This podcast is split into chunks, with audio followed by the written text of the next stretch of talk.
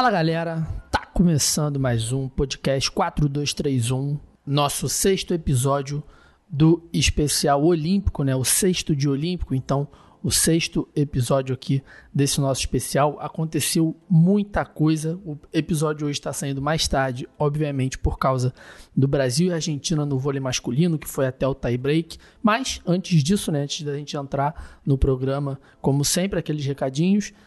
4231 no Twitter, no Instagram, segue a gente lá. Se você curtiu o nosso trabalho, a gente tem o nosso plano de sócio torcedor no Apoia-se, né? Apenas 10 reais você consegue ajudar a gente a continuar existindo, pagar o Gabriel, nosso estagiário, nas redes sociais. Você também economiza naquela coca, naquele leite, naquele cigarro. Então é bom para todo mundo, é bom para vocês, na saúde de vocês e é bom para a gente para continuar aqui a existência do podcast. E aí também, sempre uma lembrança muito boa, né? É, a gente pode aparecer aí, para quem não conhece, como um podcast de futebol, mas durante as Olimpíadas a gente fala de todos os esportes, né? Então a gente tem tratado os dias olímpicos dia após dia com absolutamente tudo que tem acontecido.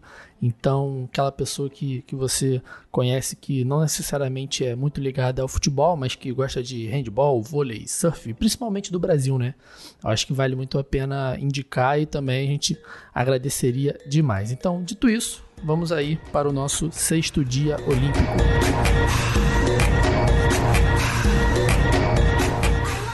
Como já é de praxe aqui nesse episódio, né? Sempre que tem handball, eu começo o programa falando do jogo, né?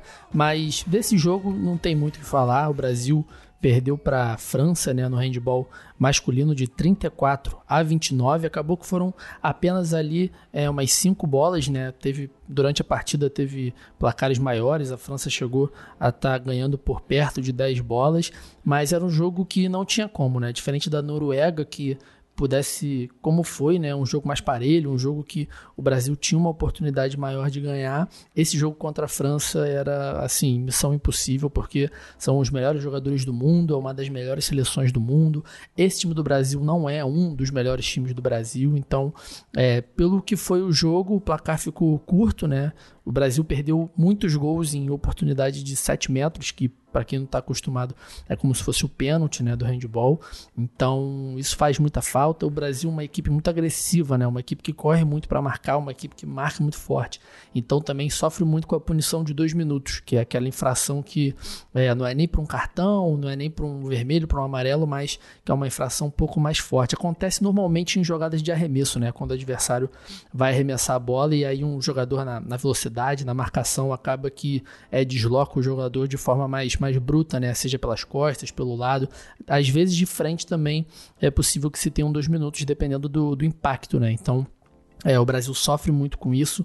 É, sei lá, não tinha dado um minuto de jogo, o Brasil já estava assim um jogador, né? Porque é um estilo dessa equipe. Então, contra a França, que é uma equipe mega condecorada, os melhores jogadores do mundo, eles não tiveram tantos problemas. Ali no comecinho do jogo, o Brasil até teve um, um placar mais igual, né? Mas depois, infelizmente, não dá nem para botar a culpa na conta dos árbitros. Até eu até comentei, né, que é, no, nos outros dois jogos os árbitros não marcavam nada pro Brasil, né? Mas os árbitros desse jogo aí marcaram absolutamente tudo.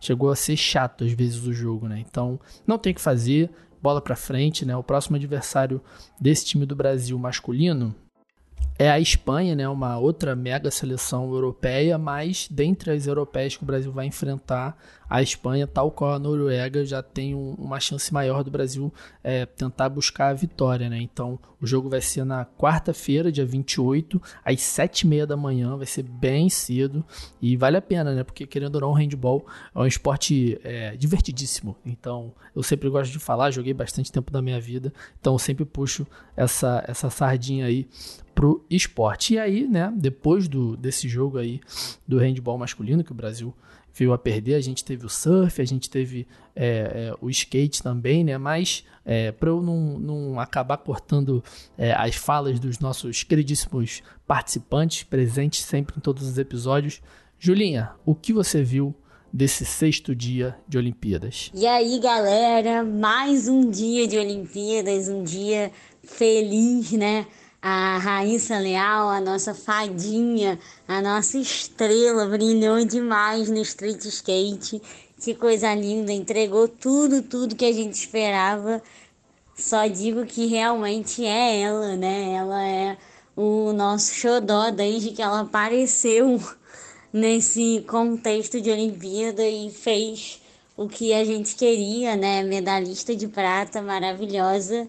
Foi absolutamente incrível, né? Ela teve ali alguns momentos não tão bons dentro da competição, que cometeu uns erros, mas assim, eu fiquei impressionada com a segurança dela, do quanto ela estava realmente ali se divertindo e fazendo o que ela gosta, uma leveza. E eu acho que isso foi o que fez ela de fato ter todo esse sucesso, né? Essa leveza para competir, sabe? Não ter Parece que ela não tinha pressão nenhuma, foi lindo demais. Eu até fiquei com pena da Letícia e a Pamela não terem tido o mesmo sucesso, mas assim, acontece, a gente está aí com a medalha de prata no street skate, mais que merecido.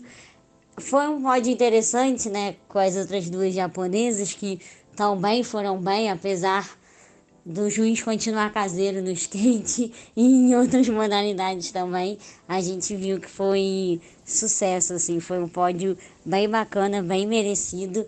É, acho que fica até um, um aviso, né, pra gente que o skate vai ser uma, uma modalidade de competidores muito jovens, né, porque foram as duas de 13 anos em primeiro e segundo e em terceiro a outra japonesa de 16 anos. Então, assim, uma modalidade bem jovem. Acho que a gente vai ver ao longo do tempo que o sucesso vem com as competidoras bem, bem jovens. Isso foi bem bacana também. Acho que a gente vai sentindo aí aos poucos como é que vai ser esse skate. Mas com certeza o Brasil vai continuar sendo muito promissor. Eu amei, foi incrível. E quero complementar também, né? É, além do skate, eu vi também hoje a brasileira Milena perder no, taekwondo, no Taekwondo, perdeu a medalha de bronze, a disputa para uma competidora da Costa do Marfim, que foi bem forte. Elas começaram ali um pouco com medo, né? Mas no fim das contas, as duas conseguiram atacar muito, foi uma boa luta, mas infelizmente a brasileira não conseguiu o bronze, mas enfim, não, não só de vitórias a gente vive na Olimpíada, com certeza. O importante é seguir, que eu acho que agora ainda vem muito mais medalha por aí, principalmente que os esportes coletivos vão começando a chegar nas fases mais importantes. É isso, galera. Até amanhã. Beijo. Pois é, né? Não teve como a gente fugir dessa competição do skate, né? Os dois dias foram muito legais, assim. E até rolou um, um bafafá no, no Twitter, principalmente, né? Como se é, fosse a primeira vez que as pessoas estivessem assistindo o skate, né? Óbvio que a relevância de uma Olimpíada é muito maior que qualquer etapa de mundial no Brasil, qualquer X Games, mas é, só para fazer um, um, disclaimer, né? Não é nem um disclaimer, é só uma ideia mesmo. O skate ele é divulgado no Brasil há muitos anos, né? Então é, tem sempre transmissões no, no Esporte Espetacular, a está sempre cobrindo X Games, então assim é comum, né? Embora seja uma parcela pequena, assim, do, do tem que estar tá meio que numa bolha esportiva, ter TV a cabo, tá ligado na, nas, nas situações no, nos domingos de manhã, principalmente. Mas não é um esporte que chegou agora, né? Tanto que a gente tem o Bob Burnquist, a gente tem o Mineirinho, a gente tem diversos outros brasileiros conhecidos, diversos outros até gringos que são conhecidos aqui no Brasil. Mas eu acho que para não ficar nesse debate, né, que acaba entrando num debate ridículo de ah, vocês só estão vendo agora, só descobriram agora, ou ah, por que, que só está mostrando agora? O que importa é que está mostrando, né? O que importa é que está nas Olimpíadas, é um mega sucesso. Ficou todo mundo comovido ontem com a Raíssa, né? Sobre a, a arbitragem caseira no masculino foi a mesma coisa, não tem o que fazer.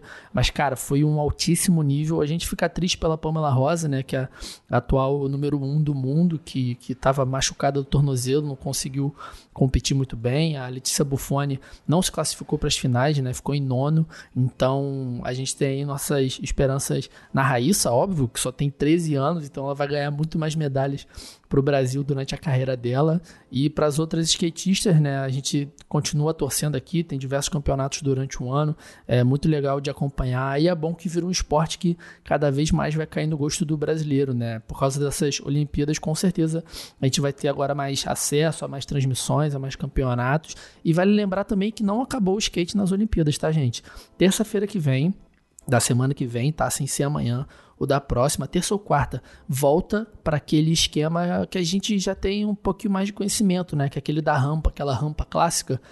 Semana que vem começam as competições, então assim, vai ser mais algumas madrugadas muito emocionantes para a gente ficar criticando, ficar tentando entender as manobras, então vai valer muito a pena. E além disso, né, além da, da da, da Raíssa no skate, né? Durante a, a madrugada a gente teve também o surf, né? Que chegou a, a ser adiado, mas é, os brasileiros, o Gabriel Medina, o Ítalo Ferreira e a Silvana Lima garantiram né, suas classificações nas quartas de final. A Tatiana, infelizmente, ela foi eliminada né, por uma japonesa nas oitavas ainda, antes da, da competição ser minimamente adiada ali por um tempo. E muito importante para quem não tiver ligado, as finais acontecem hoje, gente. Hoje, 7 horas da noite, começam a, as fases finais, começam as quartas de final e vai ter já a medalha tanto para o feminino quanto para o masculino a partir de 3 da manhã são as finais do surf. Então a galera que tiver que virar à noite, vai virar à noite. Além disso, a gente tem também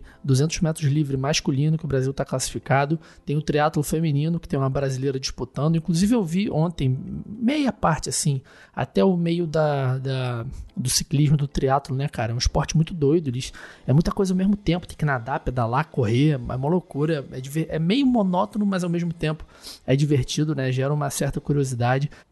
A gente também vai ter além de, da, do surf, né, que eu falei agora, a gente tem é, natação com o Fernando Scheffer, né, que eu falei nos 200 metros, tem tênis de mesa com Gustavo Tsuboi, vai ter tênis com a dupla Laura Pigossi e Luiz Stefani, né, da, na dupla feminina, tem o judô com a Kathleen Quadros, que é uma das nossas esperanças de medalha, foi quem carregou a bandeira junto do Bruninho do vôlei, né, na cerimônia de abertura, a gente vai ter também natação com o Leonardo Deus, mais tênis de mesa, vôlei de praia com Alisson e Álvaro. Gente, tem muita coisa. Martina Grael na vela, tem muita coisa. A madrugada é uma madrugada repleta de brasileiros competindo, vai ser muito emocionante. Porém, antes da gente terminar, né, nossas projeções já para esse próximo dia olímpico, Gabriel, meu querido, o que você e apenas você viu nesse sexto dia olímpico?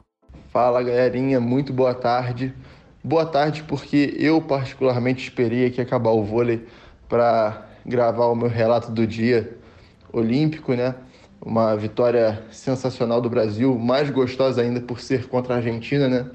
Mas começando em ordem cronológica, além, é claro, de complementar o que a Julinha falou na questão do Taekwondo, que realmente foi uma pena, poderia ser uma, uma medalha em potencial para a gente, né?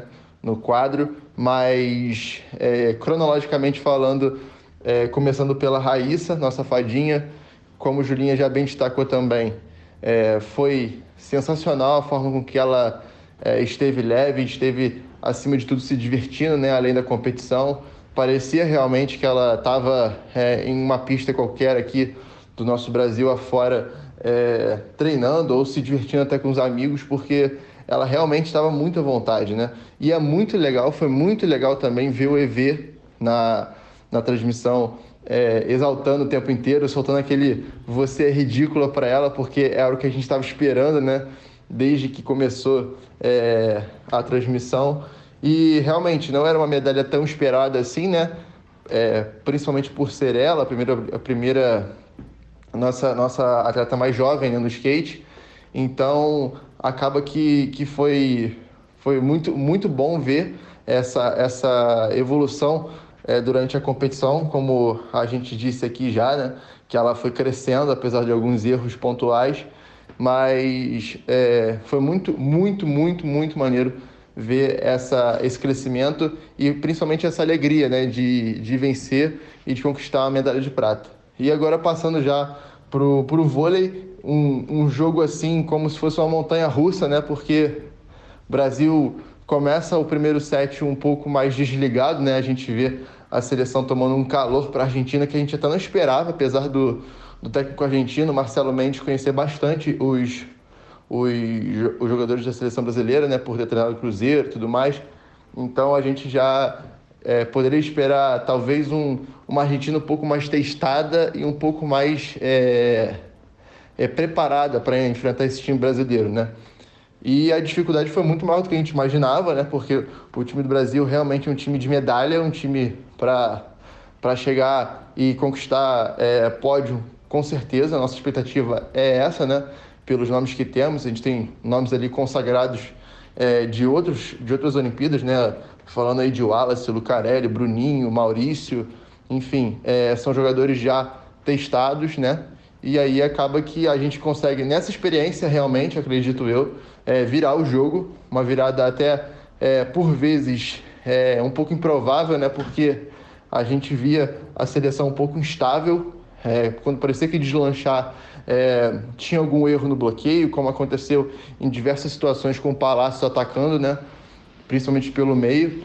Então foi, foi uma, uma vitória muito simbólica para realmente reerguer essa seleção é, durante a partida e dar com certeza mais foco e mais motivação para o restante é, das fases, né? Que a gente vai avançando.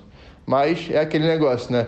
Ganhar de virada é bom demais, ganhar de virada dramaticamente é melhor ainda e melhor ainda contra a Argentina, né? Então foi uma vitória com gosto muito, muito, muito bom, apesar do sofrimento. Então o relato olímpico de hoje, pelo menos o meu, é esse e realmente um dia muito positivo, um dia muito feliz para a gente. Lembrando que mais tarde temos o surf é, com, Gabriel, com Gabriel Medina nas quartas de final e amanhã certamente a gente trará boas notícias sobre isso. Abraço. É isso, né? Para quem teve a oportunidade de, de acordar para ver esse Brasil-Argentina, o time do Brasil começou muito mal, desligado, desatento, errando besteira, enquanto a Argentina jogou muito, né? O time da Argentina é óbvio que eu não sou nenhum especialista, né? embora essa seja uma da, um dos melhores esportes das Olimpíadas, é a gente tentar virar especialista de tudo, né? Mas pelo que o, o Tandy e o, e o Nauberto estavam falando na, na Alberto, olha só, que o Tandy e o Nauber estavam falando na transmissão, esse time da Argentina não é um time muito alto, né, comparado ao Brasil. Então eles têm uma estratégia um pouco diferente do que a gente está acostumado a ver na nossa seleção. Então, é, foi, além de tudo, foi um jogo muito estratégico entre os dois técnicos, né? As mudanças, as mexidas, quais atletas botar em determinado momento, né? Foi, foi bem maneiro, foi bem emocionante e com certeza, né? O time do Brasil é muito superior ao time da Argentina. O Conte da Argentina jogou muito, cara, jogou muito, estava muito inspirado. O levantador, que eu esqueci o nome aqui agora também, estava muito inspirado. Então, é Olimpíada, né, cara? Emoção, Brasil e Argentina. É, no, no segundo set ali, tava com cara de que a Argentina ia crescer cada vez mais, acabar levando essa, vitória aí para eles, né? Mas não foi o que aconteceu. Então, coisa linda, baita vitória do Brasil. O Leal, cubano naturalizado, um fenômeno. Ele joga muito, muito, muito. Ele tem uma porradaça incrível. E os craques que a gente está acostumado, né? Lucão, Bruninho, Maurício, são caras, Lucarelli, pô, são caras muito importantes para a seleção. Então, além disso, né? É, é, quem quiser, tiver curiosidade, vai ser uma madrugada muito agitada para os brasileiros, gente. Mais do que ontem, porque ontem a gente ficou muito dividido entre. Teve uma prova da natação, né? Que foi o revezamento dos 400 livres, que foi ridículo. O Brasil ficou em último, inacreditável. E teve o skate, né? E um pouco do surf só. Essa madrugada tem basicamente quase todos os, esportes do mundo até amanhã de manhã. Então, entre aqueles que eu falei, né, judô, vela, tem canoagem slalom também, duas da manhã. O, é, Evandro e Bruno Schmidt entram no vôlei de praia às três da manhã. Tem ciclismo mountain bike também com feminino com Brasil com chance de medalha às três da manhã. Enfim, o dia vai se alongar bastante. E aí a gente tem o Brasil República Dominicana às 7h40 da manhã pelo vôlei de quadro feminino. E a gente tem também o Brasil e Zâmbia, né? Pelo futebol feminino, 8 e meia da manhã. É o jogo para o Brasil fazer saldo, né? Como a gente falou depois da última partida. É o jogo, na minha opinião, para Pia rodar um pouco mais esse time, oxigenar jogadores, botar as jogadoras que não tiveram oportunidade de entrar para dar uma, uma, uma rodada na Olimpíada, para chegar no mata-mata já sem essa ânsia né, dos jogos. Né? Deixa a Marta ali fazer os seus três gols, virar a artilheira da, da Olimpíada na seleção, descansa ela no segundo tempo, porque é jogo para fazer saldo e já pensar nas oitavas de final, beleza? Então é isso. Depois disso, a gente tem 800 metros livre masculino, 8, ah, não, depois não, né? Durante tem na natação 8 e meia, depois tem e Duda às 10 da manhã, e aí finalmente a gente fecha nosso sétimo dia olímpico. Então, dormir é para os fracos.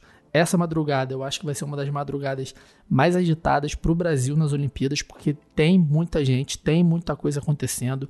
Isso não só a madrugada, né? Obviamente, começando desde o do jogo da noite, né? Desde o do, do, do triatlo feminino, né? O surf e set. Então, gente, é muita coisa para ver. Amanhã, tomara que a gente venha aqui, né? Como o Gabriel falou, trazer mais boas notícias, né? Falar mais sobre medalhas, sobre atuações, enfim, sobre tudo que essas Olimpíadas estão trazendo para o Brasil.